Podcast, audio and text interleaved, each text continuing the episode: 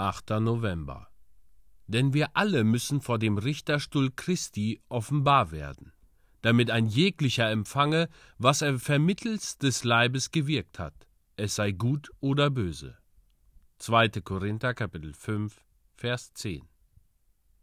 Dieses Wort des Herrn zeigt uns, dass wir nicht erwarten dürfen, unsere Belohnung nach und nach zu empfangen. Wie ein Tagelöhner müssen wir unser Tagewerk erfüllen und dann am Abend werden wir unseren Lohn erhalten.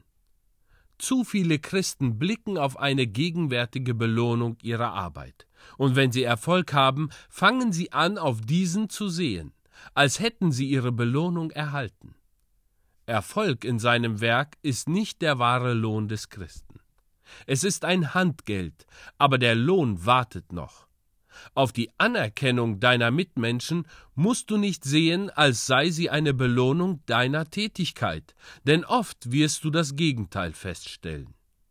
Du wirst finden, dass deine besten Taten missverstanden und deine Beweggründe übel gedeutet werden. Wenn du deine Belohnung hier sehen willst, möchte ich dir das Wort des Apostel Paulus zurufen. Hoffen wir allein in diesem Leben auf Christus, so sind wir die elendsten unter den Menschen. Von den Menschen verworfen und verachtet zu werden, ist es Christen los. Selbst unter seinen Mitchristen wird er nicht immer in gutem Ruf stehen. Es ist nicht immer aufrichtige Güte, noch ungetrübte Liebe, die wir von den Heiligen empfangen. Ich sage euch, wenn ihr eure Krone aus der Hand eurer Mitbrüder, die eure Arbeit kennen und in euren Versuchungen und Prüfungen mit euch fühlen sollen, zu empfangen gedenkt, so seid ihr sehr im Irrtum. Wenn ihr vor dem Richterstuhl des Christus erscheinen werdet, dann ist eure Zeit der Belohnung, aber nicht heute oder morgen, noch zu irgendeiner Zeit in dieser Welt.